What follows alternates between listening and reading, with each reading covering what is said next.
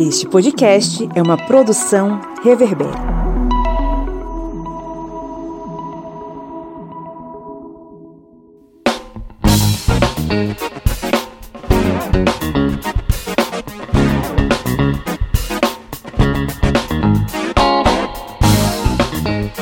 Olá, ouvintes! Está entrando no ar mais uma vez o seu podcast sobre as ciências humanas, é o podcast do Historiante.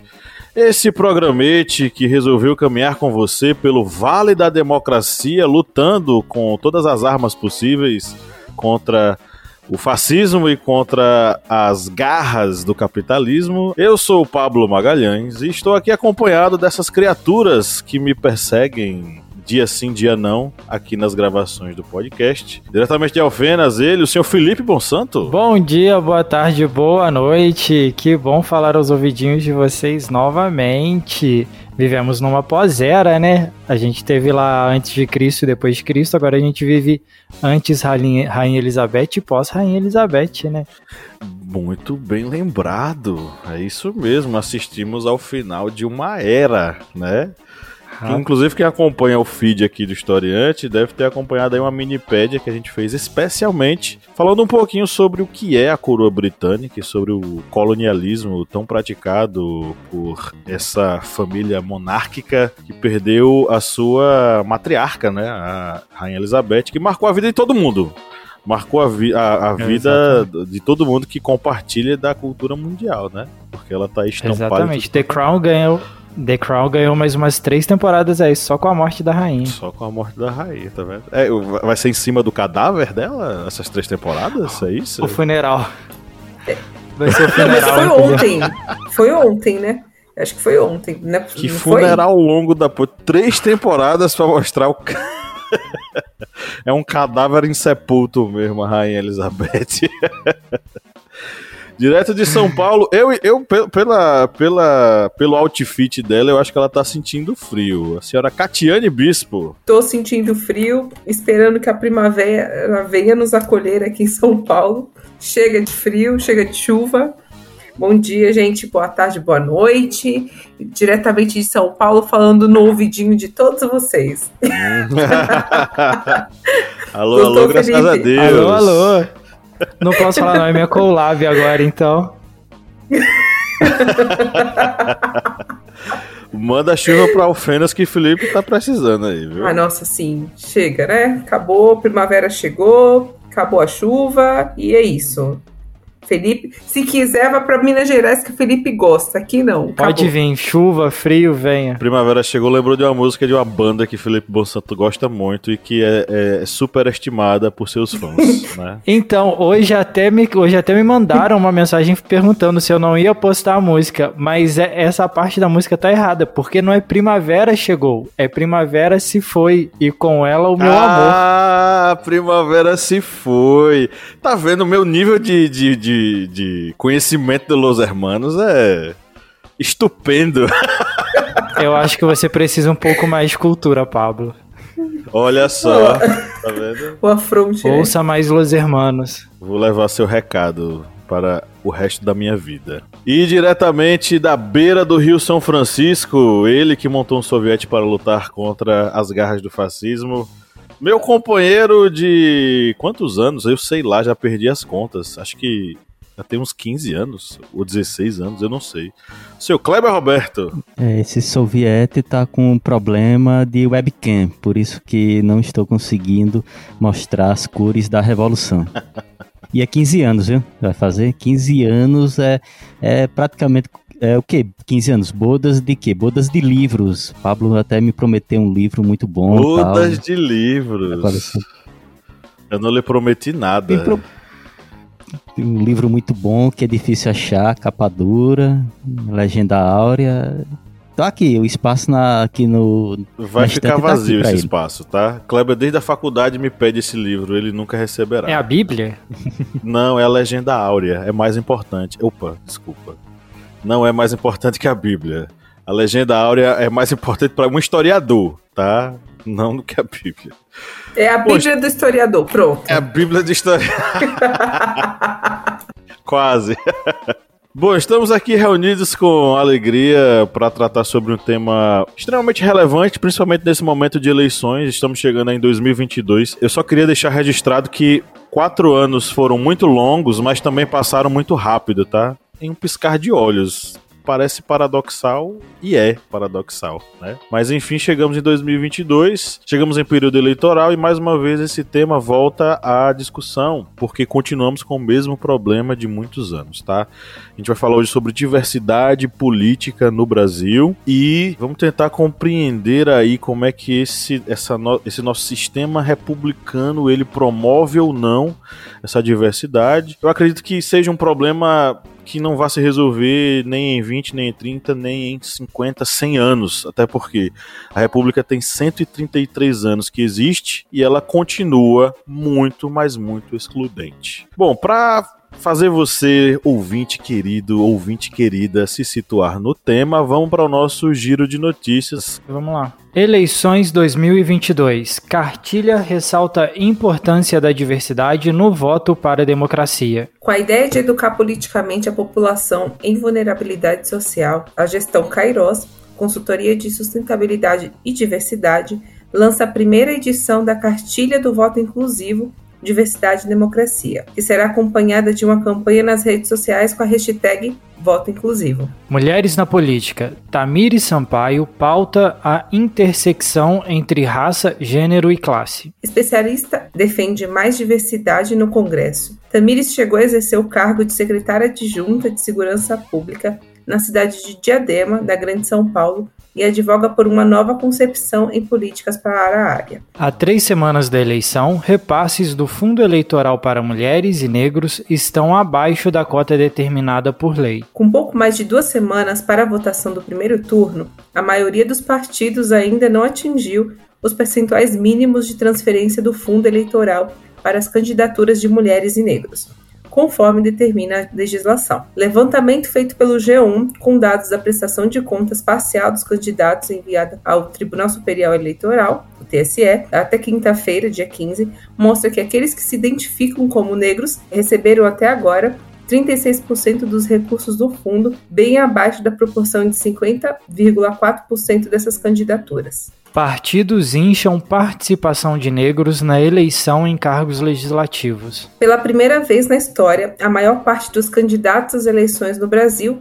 é negra. No entanto, uma análise dos dados gerais das candidaturas, disponibilizados pelo Tribunal Superior Eleitoral, o TSE, mostram que essa maioria só ocorre na disputa para deputado estadual. O que pode acontecer com os candidatos que viraram negros nas eleições de 2022? Entre os 241 deputados estaduais e distritais que concorrem à reeleição e se identificaram como pardos no registro da Justiça Eleitoral, quase 30% tinham se declarado como brancos em 2018, ou seja, 68 parlamentares, segundo levantou o Jota, até amanhã dessa quinta-feira, no dia 25 de agosto.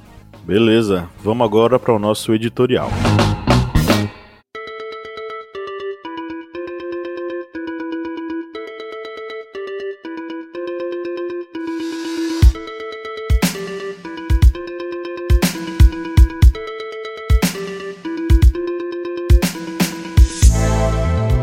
O ano de 2002 foi marcado por um evento significativo para a história do Brasil. Após décadas de uma ditadura violenta e de uma redemocratização que levou à presidência indivíduos oriundos das classes mais abastadas do país, um ex-operário nordestino imigrante foi eleito ao cargo executivo mais importante da República. A eleição de Luiz Inácio Lula da Silva foi bastante significativa naquele momento, porque simbolizou uma espécie de reconciliação do poder político com o povo. Anos depois, foi a vez de uma mulher ser eleita. Em 2010, Dilma Rousseff venceu as eleições e inaugurou a presença feminina no Palácio da Alvorada, residência oficial da então presidenta com A como ela preferia ser chamada. Comecei esse editorial citando esses dois exemplos para puxar uma reflexão. Afinal, quão diversa a política brasileira é? É interessante notar que em 133 anos de República no Brasil, apenas um homem negro tenha sido eleito para o cargo mais alto do executivo no país. Eu me refiro a Nilo Peçanha, que teve um mandato que durou de 1909 a 1910. Em verdade, ele foi eleito para vice, assumindo após a morte do presidente à época Afonso Pena. Presente e passado se entrelaçam nessa falta de representatividade popular dentro da esfera política. E eu não me refiro apenas ao cargo de presidente.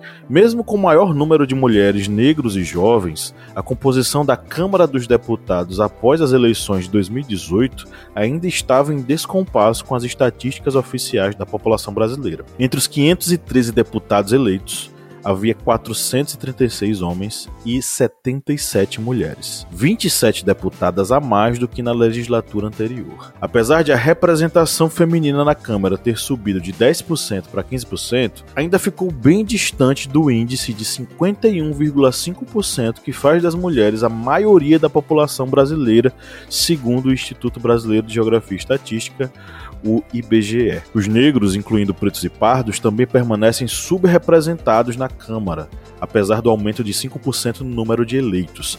Ao todo, 125 deputados se autodeclararam negros. 104 pardos e 21 pretos, o que corresponde a 24,3% do total. Os brancos chegam a 75% da nova Câmara. Já o IBGE mostra que a população brasileira é formada por 54,9% de negros e 44,2% de brancos. Há um descompasso enorme aí. Pela primeira vez na história, a Câmara passaria a contar com uma deputada indígena, uma deputada indígena.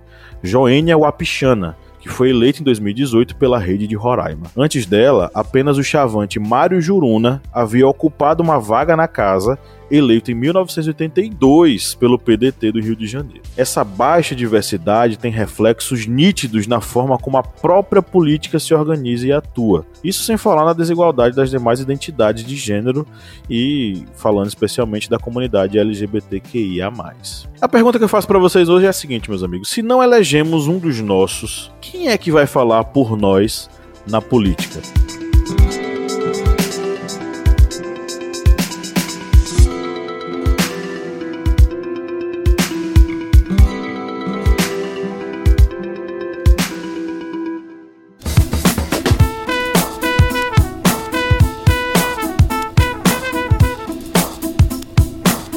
Quem curte e acompanha o historiante pode nos ajudar a manter o projeto, não é mesmo, seu Kleber? Isso mesmo. Você pode ajudar o historiante de uma forma bem fácil. E faz como? Vai lá no nosso Apoia-se. O link apoia.se barra historiante. E além de estar contribuindo com o portal Historiante, você também vai ter uma série de vantagens, como fazer parte do nosso grupo secreto no Facebook, fazer parte também do sorteio mensal de livros. Olha só quantas vantagens para você e tudo isso a partir, olha só, de quatro reais, que não dá nem para pagar meio litro de gasolina nesse ano agora de 2022. É tão pouco para você, mas é muito aqui para o historiante. Vá lá no nosso apoia-se e contribua. É isso aí, o link está na descrição desse episódio.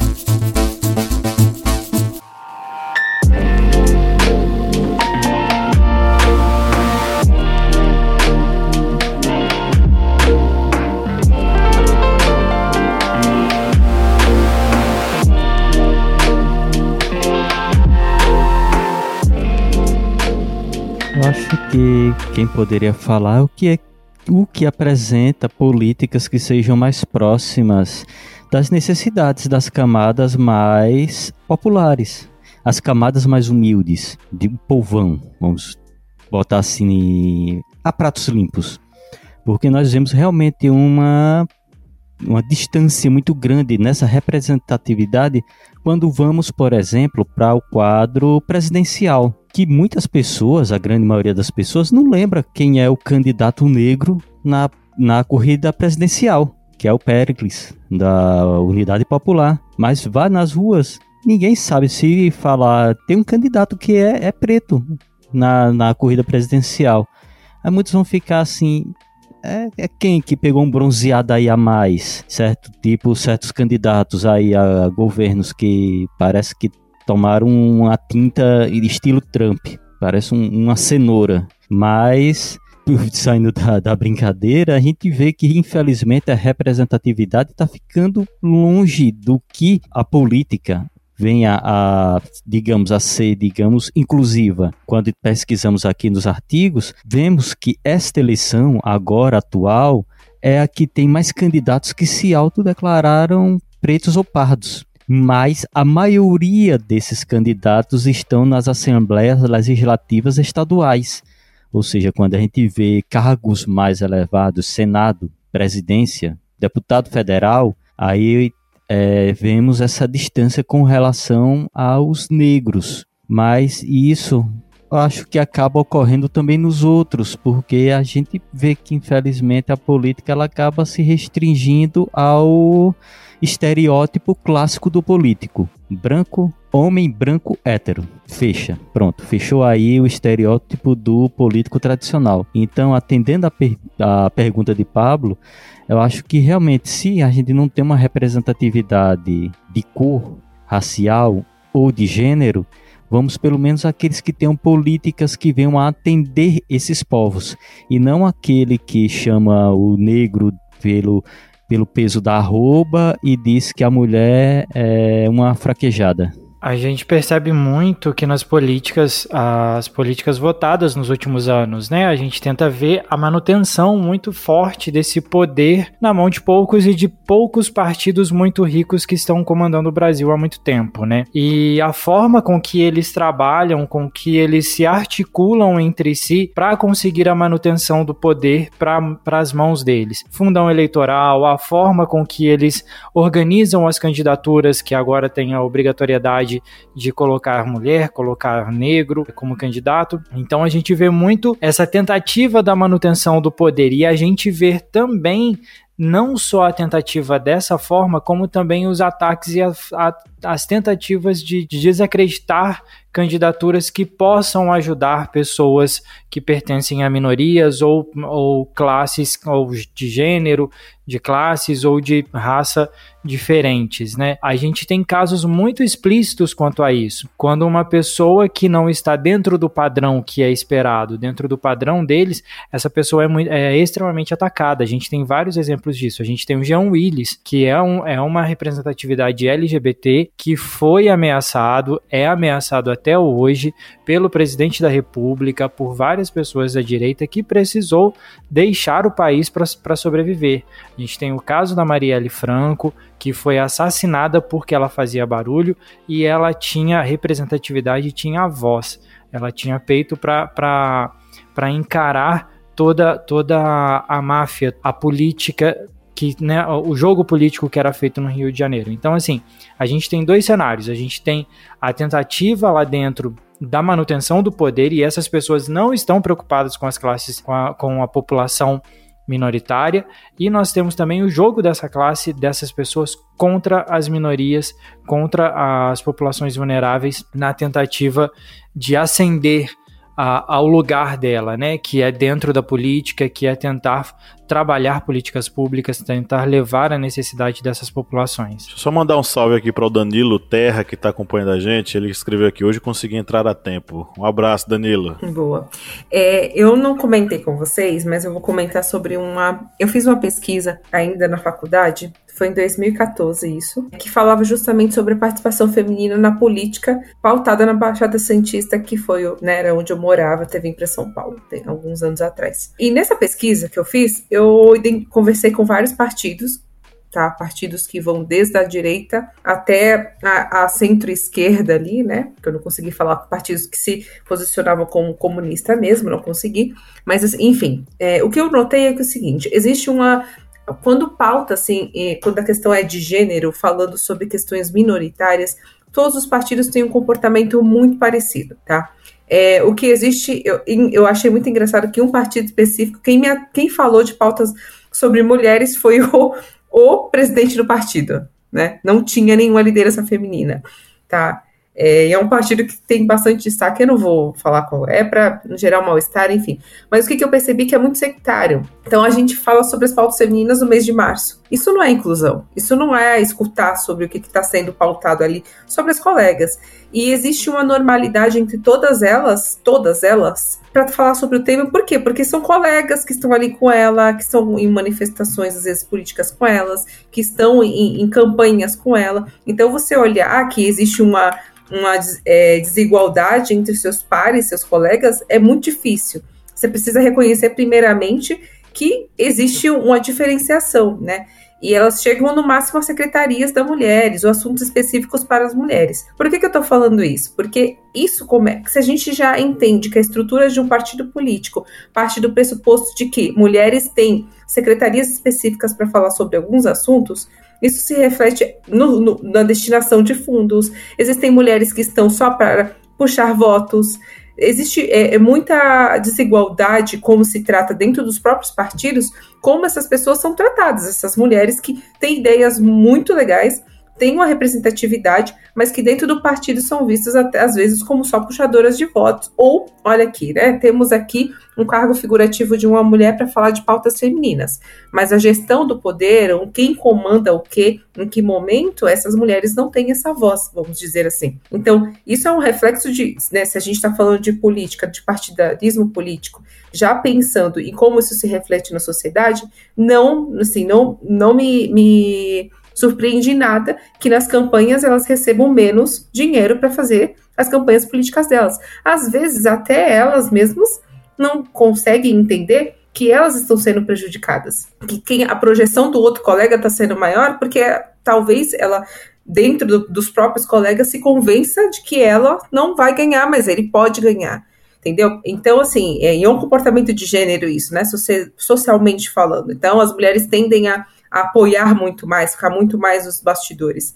Então, como que a gente vai ter representatividade assim? Não sei. Por quê? Porque, ah, mas as pautas é, estão sendo tratadas por outros homens específicos para falar de XYZ. Mas será de verdade que quando chegar na hora de, de, de você fazer uma aliança política, você não tendo essa vivência, você vai defender isso? Eu faço essa provocação por quê? Porque é diferente quando você, vamos supor, a Marielle, vamos colocar a Marielle. A Marielle sabia qual era a vivência de uma mulher negra na periferia. E se ela, vamos colocar o, o não vou falar o Freixo, porque o Freixo tem uma, uma, um certo protagonismo, mas o Freixo falaria sobre algumas questões que a Marielle viveu, por ser uma mulher negra periférica? Não falaria. Ele pode até ser empático com tal questão, mas a vivência dela é muito particular. Então, eu, eu até sou um pouco cética nessa questão de destinação, que deveria ser 30%, é, ser tratado muito mais para cumprir as metas ou mostrar, do que necessariamente com o engajamento dos próprios partidos de fazer com que essas pessoas sejam de fato representadas, né? Então, assim, porque, por exemplo, é, a gente só coloca é, as mulheres como vices, né? Por que, que a gente só coloca os indígenas como vice? Porque ele não pode Inclusive, a vice, do, a, a, vice do próprio Ciro Gomes praticamente é, é, colocada de uma forma é como se ela não existisse. Né? É nula, né? É. É nula. Então, assim, é, é, é, essa provocação que eu faço, porque o que eu vejo é que às vezes é muito mais, olha, estamos fazendo, mas não é, estamos fazendo para dar certo, estamos fazendo para vocês verem, olha, estamos comprometidos. Então, é, é, e mais do que, né, faço outra provocação, e mais do que voltar por mulheres, né, mulheres negras ou mulheres que estejam, indígenas, que estejam lá na, na, no, no, poder, que estejam comprometidos com o que a gente está falando. Porque não adianta, por exemplo, falar, por, era, vamos colocar um exemplo da, da Cátia Abreu, né, que era a vice do Ciro na outra eleição, mas a Cátia Abreu não tinha nenhum tipo de identificação com pautas femininas até então, né, naquele momento. Então, acho que mais do que se a gente fala de representatividade, tem que ser aquelas pessoas que vão falar por aquelas, aqueles grupos minoritários, né? Então, eu acho que, que mais do que aparência, a gente tem que ter identificação com, com as pautas também. É, o, antes de eu fazer uma, uma reflexão, porque isso só me vem aquela discussão é, em torno da, do processo de educação para a política mas não necessariamente aquela educação sobre como é que funciona uma democracia e tal. Aquela educação que mostra o quanto aquela pessoa está situada do ponto de vista da classe, do gênero e da raça dentro de um contexto muito maior do que o, individual, que tem um reflexo muito forte é, ligado ao processo de como aquela pessoa vota escolhe quem vai lhe representar é, na esfera seja legislativa, seja executiva. Mas antes disso, o Felipe Bonsanto trouxe uma entrevista, não foi, Felipe? Exatamente. A gente, é, eu trouxe uma convidada, né? É uma mulher trans, uma candidata a deputada aqui no estado de Minas Gerais. Ela chama Nina Spaghetti e ela fala um pouquinho sobre a necessidade da diversidade no, dentro do, do, do da política política, e ela explana um pouco sobre isso dentro dessa metodologia e nesse processo eleitoral que a gente está, nesse processo eleitoral que a gente tem agora para o ano de 2022. Oi, gente. Primeiramente, agradecer pelo convite que eu tive para poder estar tá tendo essa participação aqui nesse podcast, o Historiante, e aproveitar estar tá saudando todo o público que está nos ouvindo nesse momento e me apresentar primeiramente. Eu sou a Espaguete, eu sou militante e candidata a deputada federal aqui em Minas Gerais, do Partido Comunista Brasileiro. Meu número é 2117. Eu sou uma travesti, negra, bissexual, comunista, né, principalmente. E eu tô nessa disputa, que é uma disputa que, na realidade, ela é só mais uma das várias disputas que a gente trava na sociedade, nas instituições. E entendendo, inclusive, os limites dessas instituições. Mas para falar um pouco sobre a importância da diversidade, primeiramente a gente entende a necessidade da diversidade enquanto enquanto uma alternativa ao que já está posto, né? Porque Atualmente a gente sabe que as casas legislativas, tanto estaduais quanto o Congresso Nacional e o Senado, são instituições que são praticamente completamente dominadas por homens brancos, cisgêneros, publicamente heterossexuais e de famílias políticas, né? Famílias tradicionais da burguesia e famílias tradicionais que já estão na política. E quando a gente fala na necessidade de ampliar a diversidade para trazer mais pessoas LGBTs, para trazer mais mulheres, para trazer mais pessoas negras, pessoas indígenas, etc., isso é uma necessidade é que muitas vezes a gente da esquerda, a gente perde de vista o quão sério isso é, porque a gente acabou fazendo uma crítica que, inclusive, é acertada e é importante de que não basta apenas ser LGBT, não basta apenas ser mulher, é preciso estar comprometido com os trabalhadores e com as pessoas oprimidas. Mas quando a gente fala que esses espaços e isso está relacionado inclusive com a militância, com a participação política também, que esses espaços da esquerda eles também estão muito dominados e capturados por uma representação que se parece muito com o que já é, é a representação das identidades da classe dominante. Então, assim, a gente fala pensar numa esquerda que é majoritariamente branca, uma esquerda que seria majoritariamente composta por homens. Quando a gente fala dessas pessoas que estão protagonizando esses espaços, é obviamente que não existe discurso neutro e acaba que as nossas necessidades, as nossas demandas, elas vão ficar sempre aquém da representação que elas deveriam ter. Então, como a gente consegue perceber isso? Não existem dentro da, das casas legislativas praticamente nenhuma é, formulação de leis que são feitas pensando na nossa população. Quando a gente pensa, por exemplo, na população LGBT, quando a gente pensa na população negra, quando a gente pensa nas mulheres. E seria necessário, inclusive, se a gente quer construir condições para que haja uma revolução, que mais pessoas das classes oprimidas, que é completamente diversa, estejam ocupando esses espaços e ocupando esses espaços, fazendo propostas direcionadas à classe trabalhadora, mas trazendo também a perspectiva imediata dessas pessoas é, em seus grupos específicos. O que, que eu quero dizer com isso? Quando você coloca por exemplo, uma pessoa trans para poder fazer política, para poder se organizar, para poder se candidatar, é óbvio que ela vai trazer muitas demandas que são dos espaços em que ela convive, atua, e trabalha e da comunidade dela que não teriam luz se você tivesse candidaturas homogeneamente cisgêneras, né? Quase todo mundo cisgênero, que são porque as vidas dessas pessoas, as dinâmicas de vidas, trazem problemáticas diferentes. No final das contas, somos todos explorados e oprimidos pelo mesmo sistema, mas acontece que as correntes de cada um são um pouco diferentes. Então, por exemplo, quando vocês veem uma candidatura como a minha e a da Ju Guerra, e a gente começa a falar sobre a necessidade da gratuidade dos hormônios da terapia hormonal, ou quando a gente traz a necessidade de, por exemplo, é, regulamentar o trabalho de profissionais do sexo, ou quando a gente traz a necessidade de criar casas de acolhimento e de capacitação de pessoas vítimas de violência doméstica e que essas casas atendam inclusive crianças e adolescentes, a gente traz uma demanda que é uma demanda que é frequentemente ignorada, né, quando se fala em moradia, mas que é uma demanda que é muito latente dentro da comunidade LGBT, porque se um jovem LGBT ele virtualmente para o sistema ele tem uma casa, pode ter certeza que essa casa não é um ambiente é, adequado para essa pessoa. Então, a criação de uma casa de acolhimento significa muitas vezes dar a esse jovem uma chance de viver uma moradia digna, né? Porque moradia digna não é só condições físicas e de infraestrutura, mas é também condições de afeto e condições de existência plena, né? Onde você não sofre violência, onde você não sofre, por exemplo, privação de liberdade, que é uma situação que é muito recorrente entre adolescentes LGBTs e quando você traz a demanda, quando você traz a proposta, na verdade, de criar essas casas de acolhimento, você está dando a chance desse jovem é, poder viver a vida dele plenamente e ter uma moradia já de uma vez. A mesma coisa vale para mulheres que sofrem violências domésticas, crianças e pessoas trans principalmente, né? Quando a gente busca essas propostas radicais, elas trazem para a gente, principalmente quando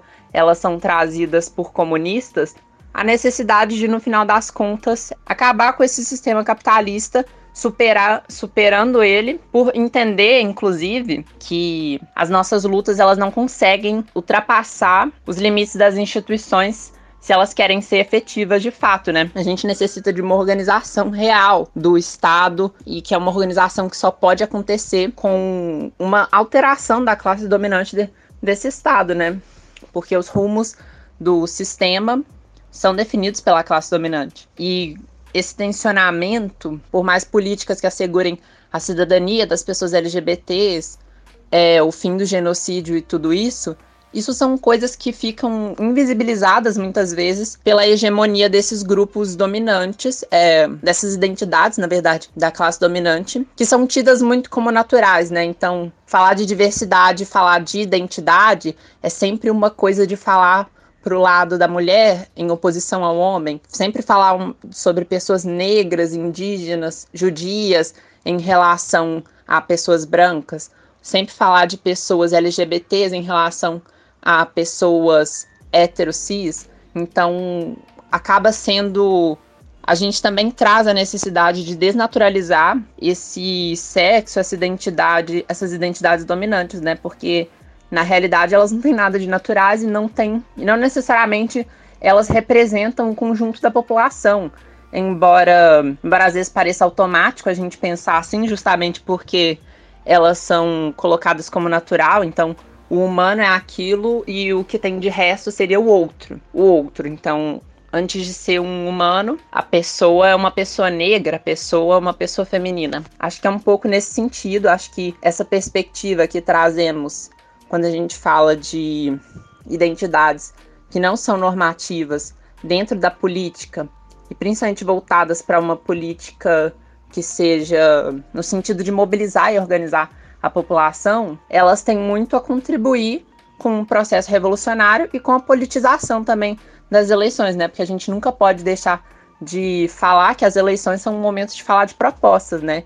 Então, quando a gente traz aqui propostas é, voltadas para a população, para a resolução dos problemas imediatos que a gente tem atualmente, essas propostas elas devem atender necessidades reais da população e fazer com que essa população veja razões para poder estar tá se organizando. E tudo isso torna as eleições muito mais qualitativas do que tem sido nos últimos anos, em que elas estão sido, ela, principalmente agora, as eleições foram praticamente capturadas por um personalismo que fica na figura do Lula em oposição ao Bolsonaro. E aí o Lula é a salvação de tudo. Não traz politização e visibilidade nenhuma para a questão dos, dos deputados e das pessoas que estão concorrendo para o legislativo. Tanto é que essa eleição do Lula, na verdade, está dando visibilidade para muitos candidatos que são de direita ou que são candidatos que estão coligados, é, na verdade, em federação ou em partidos que têm membros da direita fisiológica e que, na verdade, é como eleitorado, né, a população não está sendo politizado e não está recebendo tanto esse essa atenção, né, a respeito das candidaturas do legislativo, a gente provavelmente com uma boa chance, a gente tem uma boa chance de ter casas legislativas ainda mais reacionárias do que a gente teve nessas últimas eleições, que não foi pouco, né? Que a gente percebeu o tanto de é, medidas antidemocráticas, antipopulares que passaram, passaram praticamente sem nenhuma denúncia. Uma das poucas um dos poucos mandatos que denunciava essas políticas antipopulares era o mandato do Glauber Braga, que sofreu, inclusive, é, uma tentativa de cassação, justamente por defender os interesses da população. Então, eu acho que é um pouco isso. Obrigada pelo convite mais uma vez e bora eleger a primeira travesti negra para o Congresso Nacional, né, gente? Aqui em Minas Gerais, se você é daqui, vote 2117.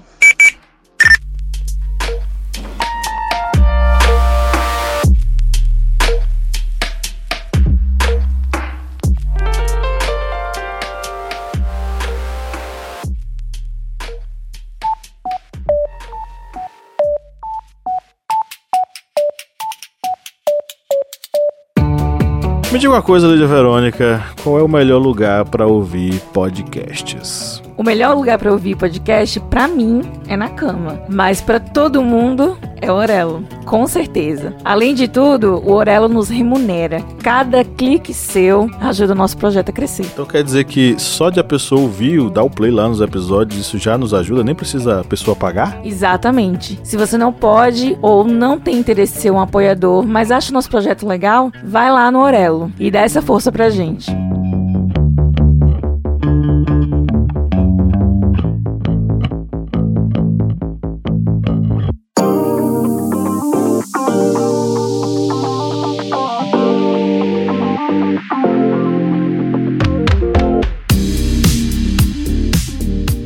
Tem uma coisa que ela fala que eu queria pegar como gancho. Não basta ter a diversidade, essa diversidade tem que estar engajada. Não basta a gente falar sobre inclusão de mulheres se essas mulheres incluídas no processo elas são apenas a propaganda para mostrar que existem mulheres no partido e em muitos casos elas acabam sendo até escanteadas do próprio processo eleitoral. Elas não têm um mandato, o mandato é de outra pessoa. É só um caso aqui que eu vi que é interessante, que respalda até que você disse, que aconteceu no Ceará. E está até aqui no G1, g1.globo.com do Ceará.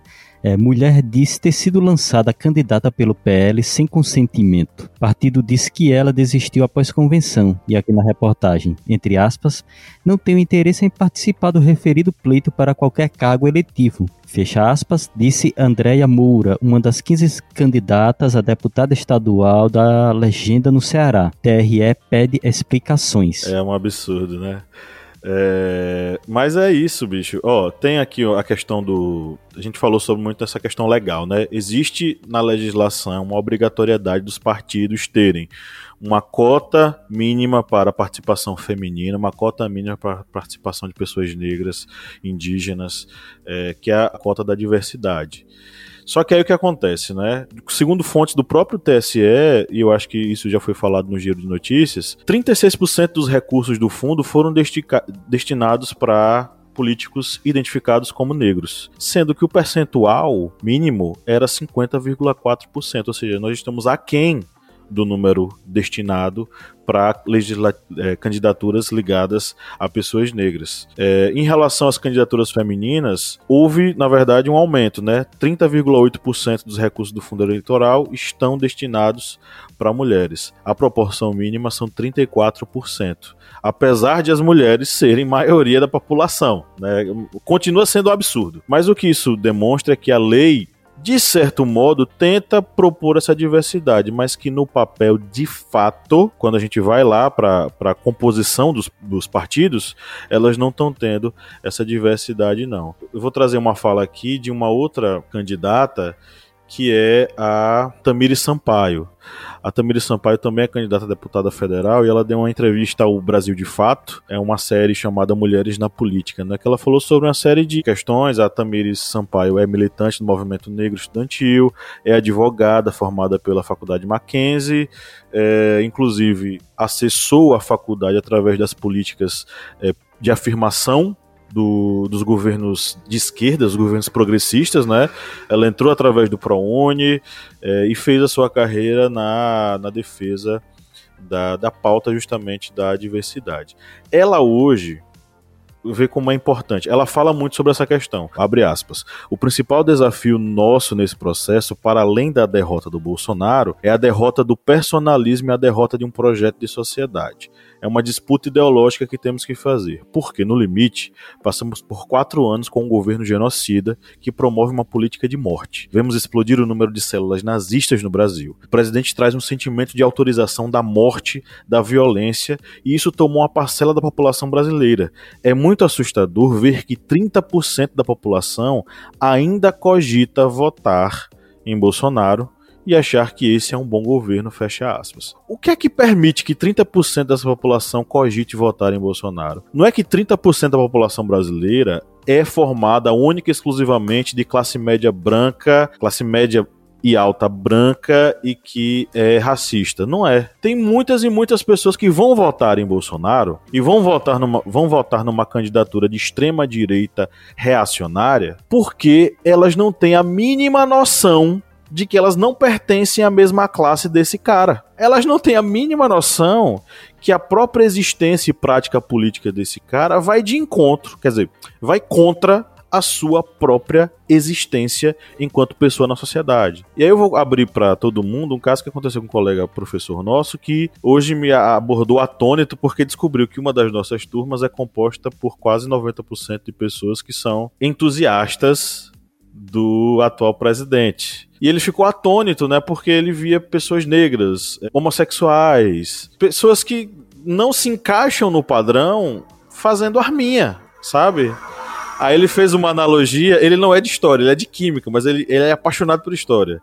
E ele fez uma analogia muito interessante. Imagine na Alemanha nazista um judeu virar pra, pra gente e dizer: é isso mesmo, tem que matar, matar esses judeus e tal, mata aí, é pra se arrombar. Imagine isso acontecendo na Alemanha nazista, né? Então, é, eu acho que existe um, um descolamento muito grande da própria do processo educacional situar essas pessoas aonde elas estão na sociedade. Quando eu falo isso, eu lembro muito de Paulo Freire. A, a, perspectiva educacional de Paulo Freire é educar aquela pessoa de acordo com a sua realidade. Não é educar o operário falando sobre coisas que ele nunca verá, mas é educar o operário ensinando que ele faz parte de uma classe trabalhadora e que as coisas que fazem parte do seu dia a dia, do seu cotidiano, são as coisas com as quais ele deve se identificar. A gente meio que se descolou desse processo. E só para encerrar e passar para vocês, eu, eu acho interessante e muito válida a, discuss a discussão em relação à utilização do, do pronome neutro. Eu acho que é fundamental que a gente, enquanto sociedade, se organize e de fato dê voz a pessoas que não se identificam com o gênero com os gêneros binários e que consigam se identificar e utilizar do pronome neutro como uma forma de reafirmação política. Porém, imagine explicar isso para o operário que tá lá no chão da fábrica e que tá puto da vida porque não tem grana para pagar o plano de saúde do filho e que um dia ouviu o Bolsonaro dizer: "Eu vou fazer você se dar bem, você vai ter dinheiro para para pagar o plano de saúde do seu filho. Entra na cabeça desse cara e pensa: como é que ele vai com quem ele vai se identificar? Com o político que está falando o que ele quer ou com a, o, o, a, a esquerda ou os progressistas que estão discutindo a questão do pronome neutro? Continua muito distante. Eu acho que a gente precisa se, se identificar e precisa ir atrás das pautas que nos unem necessariamente nesse momento, ou essa, essa discussão se aproxima do chão da fábrica, ou a discussão vai-se embora, vai pelo ralo. Né? É o que eu penso, mas eu queria saber de vocês. O que, é que vocês acham sobre essa discussão? Eu vou fazer um comentário, até é uma, é uma questão que eu trago muito da minha família, por eu ser LGBT e a minha família ser bolsonarista, e eu não ser bolsonarista. Já ouvi muito da minha família falando: ah, mas existem gays com, é, com o inominável, né? Existem bandeiras utilizando a bandeira LGBT, enfim e por aí vai. Eu acho que a partir disso e a partir de outros exemplos, como a gente tem dentro da comunidade LGBT, políticos e tem o cabeleireiro lá da, da, da, da primeira-dama, tem o Mamãe Falei em São Paulo, tem outros. Tem o Eduardo Leite no, no, no, no Rio Grande do Sul, que não acha que a pauta LGBT tenha necessari necessariamente que ser priorizada. Uh, tem outras pessoas também de outras áreas que também são assim, como a gente tem o Sérgio Camargo, da, funda da, da Fundação Zumbi dos Palmares. Ele não acredita no racismo estrutural. Olha a incongruência que existe na, na, na questão da coisa. E aí eu acho que vem, que vem muito de uma construção social de onde o preconceito ele tá tão inserido, ele tá tão intrínseco nessas pessoas que muitas das vezes elas, eh, elas se acham submissas, acham necessário essa submissão e não conseguem entender que existe uma necessidade de se assumir um papel, de, se, de assumir um determinado posicionamento a favor daquilo que ela é. Entendeu? Eu acredito muito nisso e porque é, é, é existe uma expressão no mundo LGBT que é muito interessante, eu usei essa expressão até hoje com uma pessoa da minha família. Gay chaveirinho. É pejorativo que eu tô falando, mas é isso. Gay chaveirinho de hétero que é, que é aquele LGBT que aceita tudo o que um hétero faz, todo o preconceito que é imposto por brincadeiras, por falas, por posicionamentos, porque ele se sente inferior. E isso eu acho que se replica em muitas outras, em muitas outras áreas, muitas outras partes, que faz com que essas pessoas se aliem a políticos que têm esse discurso fácil, que mostra uma saída muito simples, que mostra um, um caminho muito, muito florido, muito bonito de que todos somos iguais e que não tem necessidade de se estudar, de se trabalhar é, de acordo com as características de cada um. A pior servidão é a voluntária, né? Eu sempre falo, a pior servidão é a voluntária. Aquele que não ou aquele ou aquela que não faz o mínimo de esforço para sair da situação, né, de, de, de, opressão que se encontra. Mas eu, eu faço uma, uma outra provocação, porque assim, isso que o Pablo trouxe é uma questão de representatividade também, porque assim, enquanto a gente está, de fato, o, o uso do pronome neutro é sim inclusivo, ele tem que ser sim pauta, né? As pessoas precisam ser identificadas como elas querem e se sentem à vontade para isso. Mas honestamente, se você chegar hoje para um pai ou para uma mãe de família ou para pessoal que está aqui pegando transporte público comigo todos os dias aqui em São Paulo, eles não querem saber de pautas como essa porque eles estão ligados o quê? Ao mínimo da sobrevivência deles. Quer ter um trabalho, às vezes, muitas vezes, informal, né? Eles, eles não têm. Ele, aí, obviamente, a gente é bombardeado com várias notícias, muitas delas fake news. O que, que essa pessoa vai pensar? Né? Enquanto o outro lado está falando de alguma coisa que para ela é muito abstrato, não que não seja importante, mas é abstrato.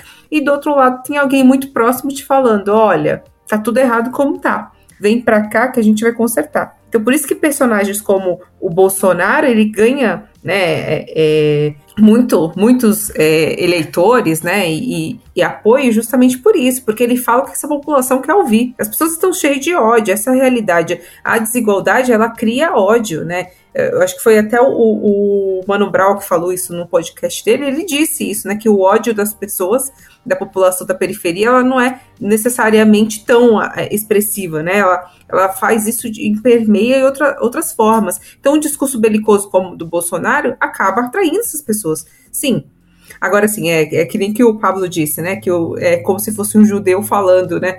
Isso, vamos matar o judeu. É isso que essas pessoas estão fazendo. E mulheres defendendo um cara como o Bolsonaro, que simplesmente tem desprezo por nós. Né? Ele não falou isso só uma vez, ele continua falando. O cara é fálico, né? Que fica o tempo todo falando do, do próprio órgão genital, como se isso que significasse virilidade de alguma forma. É, saiu uma matéria no BBC que as mulheres até falaram, né? Uma mulher relatou que Bolsonaro tirou o machismo de dentro do marido dela, né? N não que não existisse, ele só aflorou. Então, assim, se a gente não coloca minorias, né, representatividades que estejam comprometidas com, com de fato com, com, a realidade das pessoas, a gente está só olhando, né? Só olhando o que está por fora, né? Tipo um ACM falar que é negro, vamos dizer assim. Então, assim, a gente precisa ter, ter, ter ideia de que essas pessoas que estão, né, que entrarem nesses espaços de poder, elas precisam representar aquelas pessoas que estão lá esperando por representatividade, né? E não só aquelas que votaram nela, mas todas as outras que estão ali para ser representadas. E é por isso que eu, eu até falo, né? Quando a gente vota em alguém, vote em alguém que represente você, não que só faça um discurso do que vai fazer, porque é, é muito mais fácil você colocar aquilo que está no seu dia a dia, aquilo que você pauta, que você luta, do que necessariamente alguém que está dizendo ali no discurso do que vai fazer e você sabe que não tem um mínimo de comprometimento com, com a pauta, com a causa. Então, esse é, é esse, é, eu acho que é o, um dos pontos, né? Foi o que o Felipe falou do gay chaveirinho, por exemplo. Eu conheço pessoas, né, homens, é, da comunidade LGBTQIA+, que assim, é, que não tem nenhum pingo de, de, de consideração e nem sabe quem foi o Jean. Muito pelo contrário, discurso falam fake news a respeito do Jean. Então veja, o Jean, ele tá representando quem? Eles, eles, mas eles se identificam com as pautas? Será que o Jean chegou a, a o discurso do Jean atingiu essas pessoas de alguma forma? Então é isso que a gente tem que ter cuidado quando a gente fala de representatividade também. E a gente está num momento muito crucial do Brasil. A gente está sangrando aí há pouco mais de quatro anos, né? Que o Bolsonaro é só né, o, o ovo da serpente, voltando a falar. Mas a gente está sangrando por causa disso. Será que os partidos progressistas estão chegando até essas pessoas? Essas pessoas se veem representadas por eles? Os discursos estão chegando até essas pessoas? Acho que isso é um, é algo para a gente pensar também, né? Então a gente vai continuar andando em círculo, só dentro da nossa bolha mesmo. Eu acredito que essa questão da política, de a pessoa ter a representação, é algo que é válido a partir do momento que o político ele vai conseguir é, atender a essas necessidades que há dentro da sociedade. Ah, o político vai conseguir atender tudo? Não, impossível. Realmente, infelizmente, mesmo sendo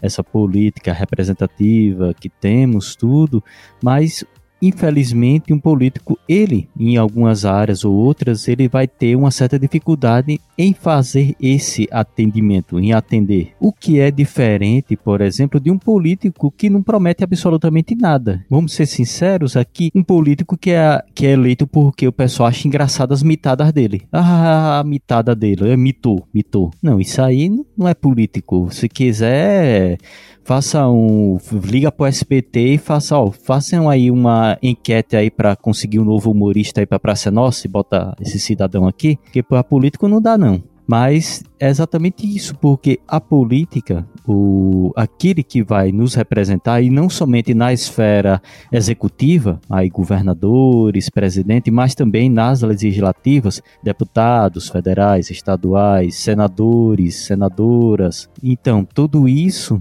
esses políticos eles vão ter que ter uma uma forma de integrar todas as necessidades dos seus grupos, ou seja, os negros eles vão atender as necessidades da comunidade negra, sim, mas ele também não pode, é, digamos, criar exclusividades, que eu acho que essa uma, era a palavra que estava me fugindo, ou seja, criar aquele, ser o político exclusivo de determinada pauta, porque isso vai fazer com que haja novamente venha suscitar aquelas pessoas de que mesmo sendo do campo progressista, mesmo do sendo do campo de esquerda, se citam isoladas. Uma determinada pauta que vem atender apenas, é, digamos, a comunidade negra de Pernambuco, do sertão pernambucano, e não atenda o negro de uma comunidade do litoral de Pernambuco. Isso vai acabar fazendo com que venha novamente até aquelas cisões, aquelas separações, aquelas divisões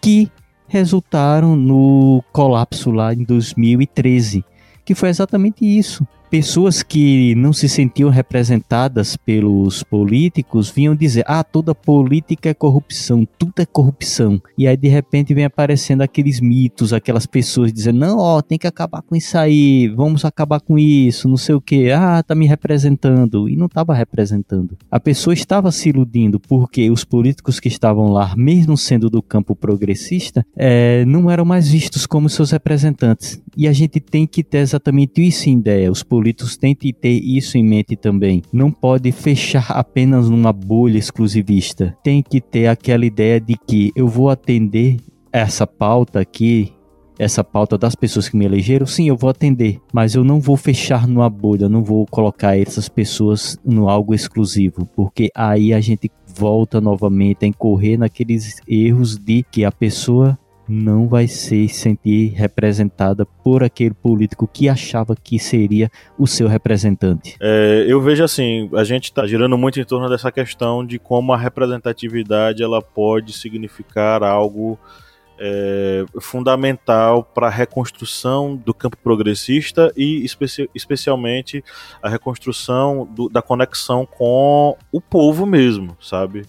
Eu acho que existem discussões que estão num nível muito mais além do que as necessidades da classe trabalhadora é, precisam. Essa desconexão foi fundamental para que é, o extremismo de direita pudesse atingir os corações dessas pessoas, sabe? Então, a diversidade, ela precisa estar andando lado a lado com o diálogo com a classe trabalhadora, porque senão a gente vai ter muito senador, deputado rico, é, cheio da grana dizendo que luta pelo povo. É como na, na, nossa terra lá, minha de Kleber, um rapazinho bonitinho, branquinho, rico, parecendo aquelas coisas de, de filme, sabe? O, o bonitão diz que ele luta pelo povo dele de Petrolina. Quem é o povo dele de Petrolina? Se não as pessoas brancas que convivem com ele no, no condomínio em que ele vive, condomínio fechado. Quando as pessoas olham para esse cara e dizem, poxa, ele me representa, alguma coisa tá errada. A gente errou pra caramba ao conversar com essa população. E a sociedade como um todo errou e errou feio, sabe? Errou rude, como diria, como é que é o nome dele? Do Porta dos Fundos? Errou feio, errou rude. Gregório?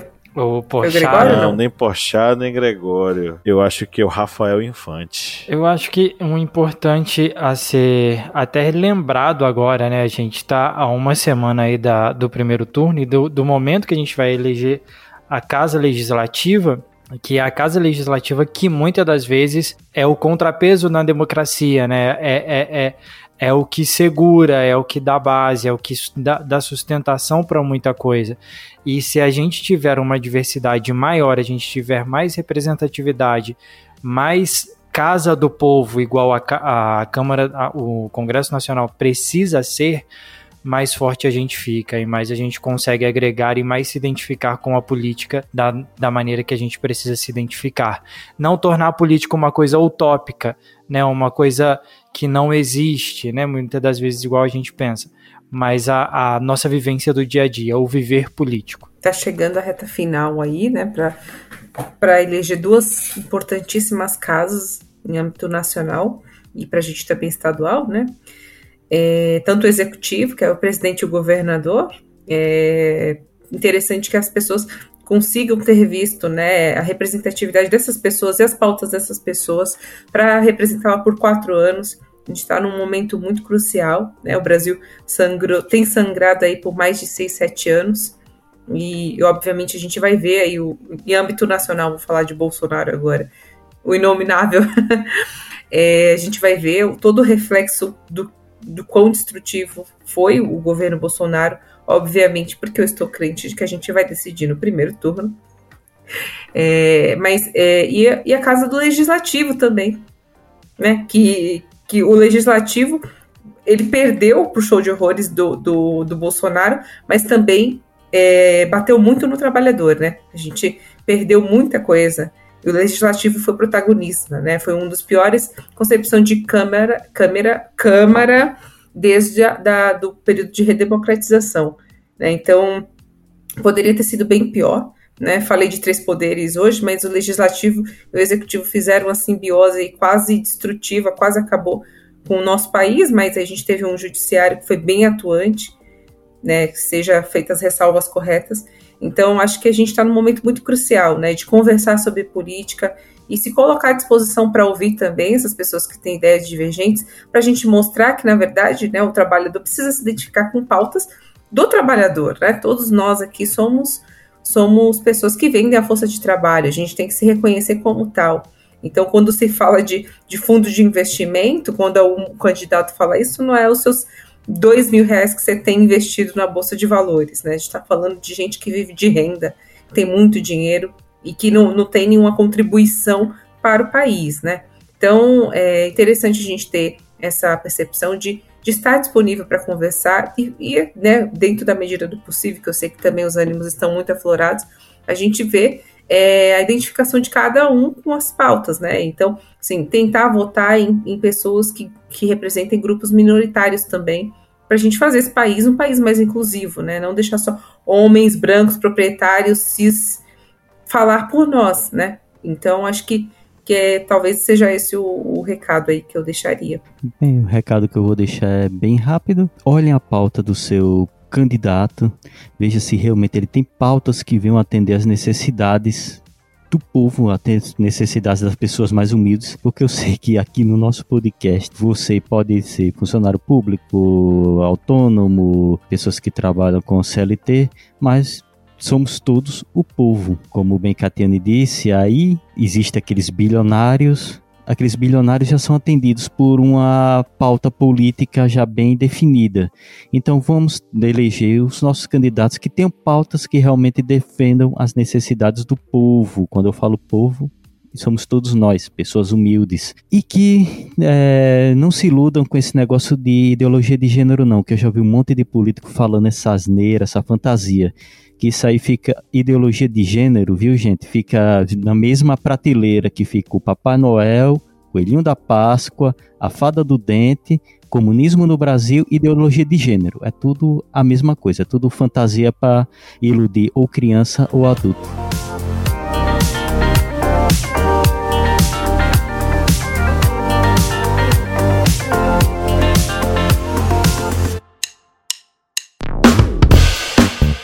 Você que é nosso ouvinte, nosso ouvinte, que acompanha esse podcast a cada semana e adora ouvir os nossos papos, que tal a gente fortalecer os nossos laços de amizade? É simples demais e nem precisa pausar o episódio, né, Felipe? Exatamente, Paulo. Ah, se você está ouvindo a gente agora, seja no Spotify ou seja na Apple Podcast, para a gente ficar mais íntimo, para a gente falar cada vez mais ao seu ouvidinho, você faz o seguinte agora. Enquanto está ouvindo a gente, vai lá, avalie a gente no seu aplicativo de áudio vai lá no Spotify, dá cinco estrelas pra gente. Vai lá no Apple Podcasts, dá cinco estrelas pra gente. Isso fortalece o nosso relacionamento e você fica cada vez mais perto da gente. Faz isso pra gente, dá essa moral lá agora.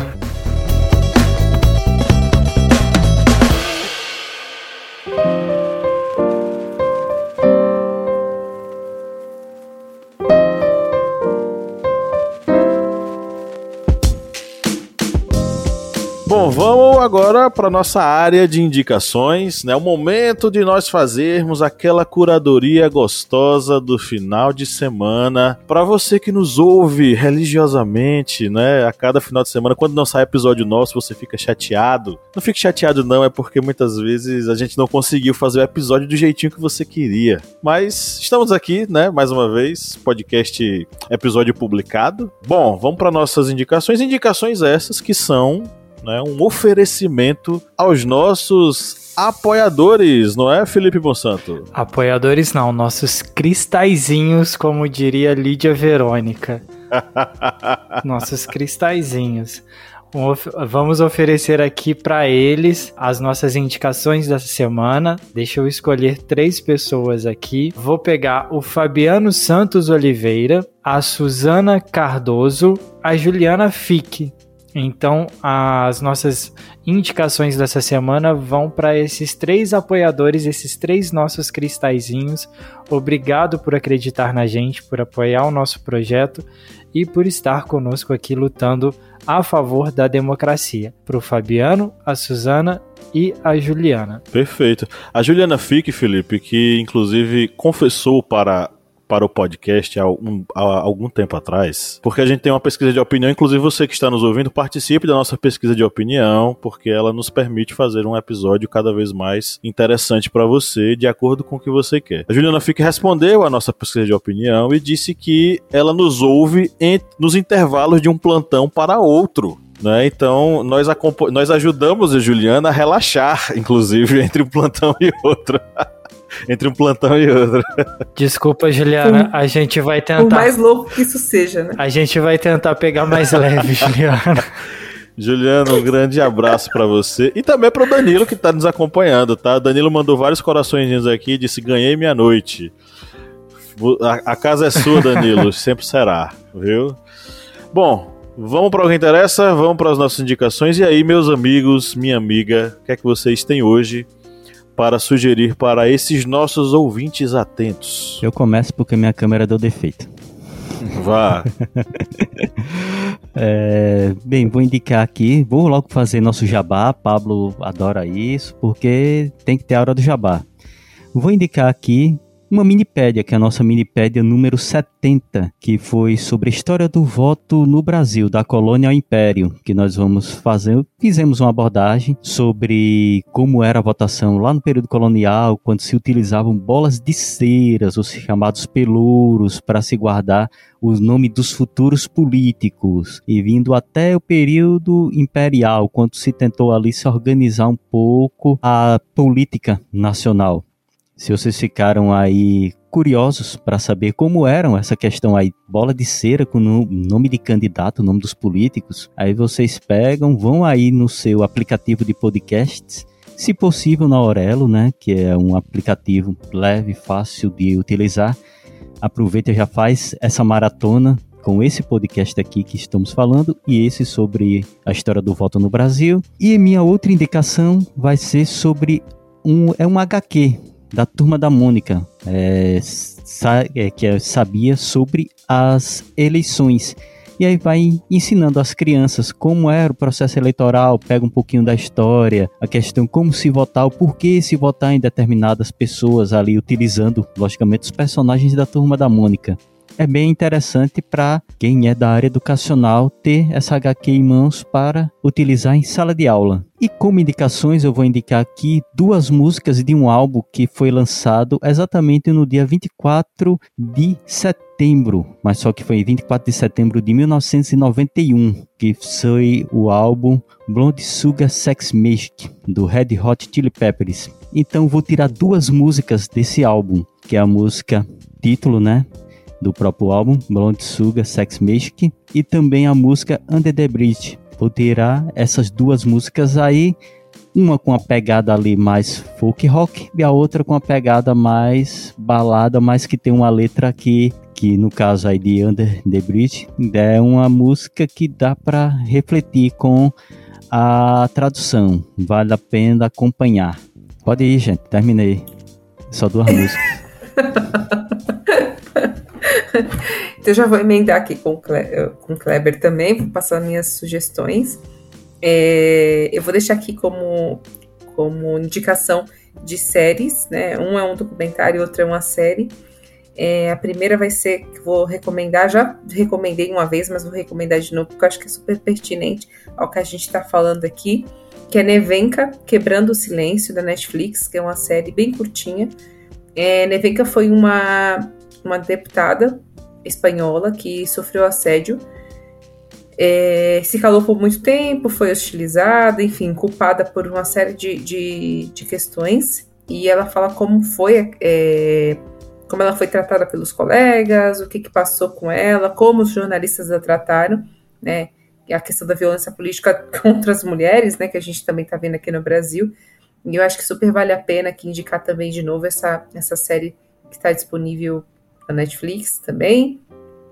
Glória Aured também, Justiça para Todas, que fala sobre a questão de como ela conseguiu chegar e pautar assuntos referentes à violência contra a mulher, é, justamente porque teve abertura com, com senadoras, deputadas, para pautar coisas e temas referentes às mulheres. Então, deixo aqui a indicação dessa, desse documentário da Glória também, que é muito legal né, foi extremamente hostilizada num cenário extremamente conservador, mas conseguiu lideranças que estavam pautadas, identificadas com a pauta feminina, e ela conseguiu trazer, levar assuntos como a violência contra a mulher para discussão e teve grandes ganhos, né, até com figuras muito grandes da é, protagonistas lá para os norte-americanos, né, projetados, mas ela conseguiu vencer e é bem legal o recorte da série. Eu acho que deixa aqui como indicação. E para playlist eu vou deixar só uma música, que eu, é uma música de uma artista que não é tão conhecida assim, mas é extremamente talentosa, que é a Isalu, e a música Mulheres Negras, que é muito bacana, assim, dá um retrato muito bacana sobre, sobre a luta das mulheres negras, como a gente é gente, porque eu também sou uma mulher negra, como somos encaradas na sociedade, e é, traz uma mensagem bem legal. Então essas são as minhas sugestões de hoje. Bom, eu vou fazer as minhas indicações aqui agora. É... Eu vou indicar para assistir, quem não assistiu ainda, o Roda Viva, que aconteceu essa semana, é... contra o gosto aí do, do patrão, que não vai muito com a ideia dele, mas é o Steven Levinsky, o escritor de Como as Democracias Morrem, ele foi entrevistado pela, pelo Roda Viva essa semana e ele fez uma análise um pouco a respeito da eleição. E ele falou muito da importância da, de se eleger o Lula no primeiro turno, do risco que a gente corre de acontecer um segundo turno e das ameaças à democracia brasileira uh, diante de todo esse cenário que a gente está passando, de tudo que tem acontecido desses últimos quatro, cinco anos aí que a gente tem enfrentado no Brasil até agora, os riscos que a gente corre e do que pode vir daqui para frente. É, numa possível eleição do Bolsonaro ou também na, na derrota dele uh, os riscos que a gente corre aí com, com, com o Inominável. Uh, tá bem interessante a entrevista, então quem não assistiu, assista, que tá muito legal, super recomendo. E de música, eu tenho escutado muito novamente o álbum mais recente do Caetano Veloso e Anjos Tronchos, que fala sobre como a gente é dominado pelos algoritmos, como as pessoas brincam com a nossa vida, né?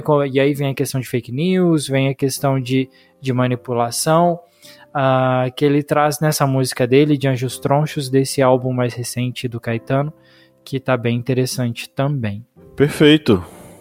Bom, eu esses dias compartilhei lá no grupo do, do Historiante um documentário que depois o Felipe disse que conhecia o, o diretor, né? que é o Quebrando Mitos, a frágil e catastrófica masculinidade de Bolsonaro. Assim, é um documentário que, ao assisti-lo, eu lembrei de dois outros documentários já consagrados. De um lado, Ilha das Flores. É, existe uma influência muito forte de Ilha das Flores no jeito em que a narrativa é construída. E de outro lado, é o documentário da Petra Costa, o Democracia em Vertigem, que tem toda aquela coisa de ela construir a narrativa em torno da República Brasileira, mesclando com a história da própria família e da história dela mesma, né? É um documentário muito interessante sobre como essa masculinidade bolsonarística e toda essa ideologia do ódio, da repressão, da violência, do machismo fez com que a gente chegasse onde a gente está, né? nessa catástrofe que a gente está. O cineasta é o Fernando Gronstein Andrade. Ele é o mesmo, inclusive, é, cineasta que trabalhou no documentário Quebrando o Tabu sobre a descriminalização das drogas no Brasil, que ele fez, inclusive, em parceria com o Fernando Henrique Cardoso. E é, também trabalha nesse documentário o ator e cantor Fernando Siqueira, salvo engano, é o companheiro do Fernando, né? Eles são casados, vivem hoje nos Estados Unidos. Marido dele. E precisaram, isso, marido dele, e precisaram sair do Brasil porque o ambiente estava claustrofóbico para eles, né? É... Enfim, da tristeza da partida nasce um filho que é o Quebrando Mitos, que é um documentário muito bom e está gratuitamente disponível na internet. A outra dica que eu vou dar são as minhas duas músicas, as minhas três músicas hoje, para compensar que Catiane só, só sugeriu uma, né? Catiane uma, Felipe uma. É, eu vou sugerir três músicas que tem como base um violão de nylon. Salvo engano, todas as três, tá? Se eu estiver errado, a galera de música aí me corrija depois. É, a primeira delas é Beleza Destruída, de Djavan e Milton Nascimento. A segunda é Mês de Maio, de Almir Sater. E a terceira, De Cada Vez, da Sandy e da Agnes Nunes, que eu acho que eu já falei em episódios anteriores. Eu sou apaixonado pela voz da Agnes Nunes. É uma coisa assim fantástica. Quem não ouviu Agnes Nunes, ouça. É uma, uma das jovens cantoras negras é, do Brasil com uma qualidade vocal fantástica Escutem Agnes Nunes e a querida Sandy, né, gente? Que, enfim, eu vi um vídeo da galera fazendo uma comparação, perguntando aos mais jovens quem era quem, né? Tem a imagem da Sandy, tem a imagem da Anitta. Ah, os, os jovenzinhos só lembram da Anitta, eles não sabem quem é Sandy. que absurdo! Enfim. É, essas três músicas elas têm como base principal o violão de nylon, salvo engano. Por que eu estou ressaltando essa fala? Porque eu estou com saudade de Juazeiro da Bahia, aonde nos finais de semana à noite você ouvia violões de nylon tocando, não apenas em bares, mas em casas, em pessoas na praça. Então, me deu saudade dessa terra da onde eu estou longe, né? Estou apartado temporariamente. Enfim, chegamos ao final. Desafinei. Enfim, chegamos ao final da nossa gravação. Foi muito bom estar com você, falando ao seu ouvidinho, como diria Felipe Bolsanto. É, e saiba, ouvinte que chegou até aqui depois de uma hora de podcast, que a gente faz esse episódio, cada episódio a cada semana é para você, pensando é, em agraciar o seu ouvido com muita informação e conhecimento. E nós chegamos ao final da nossa gravação. Um grande abraço a todos e todas. E no 3 vamos dar o nosso tchau coletivo sem nenhum boicote. Eu quero microfones abertos aqui, todos, inclusive o do senhor Kleber Roberto, que está fechado ainda. Eu quero que Kleber Roberto abra o microfone. Eu só queria fazer um ressalve aqui. Fala. Só queria fazer um ressalve aqui, depois se você quiser se apaga, que meu namorado tá assistindo a transmissão Tá pela assistindo? primeira vez, ele acompanhou quase grande- tudo, tá? Tá um grande abraço, namorada de Felipe. Felipe falando no seu ouvidinho Falando do aqui, seu ó, ouvidinho. Ô Kleber, tu já abriu teu microfone? Kleber sempre boicota essa parte, né? Incrível. Eu abri, mas eu tô com vontade de fechá-lo novamente. Tu não fecharás. E no 3 vamos dar o nosso tchau coletivo. Um, dois, três. Tchau! Ele participou agora. Desanimado. Como sempre, né?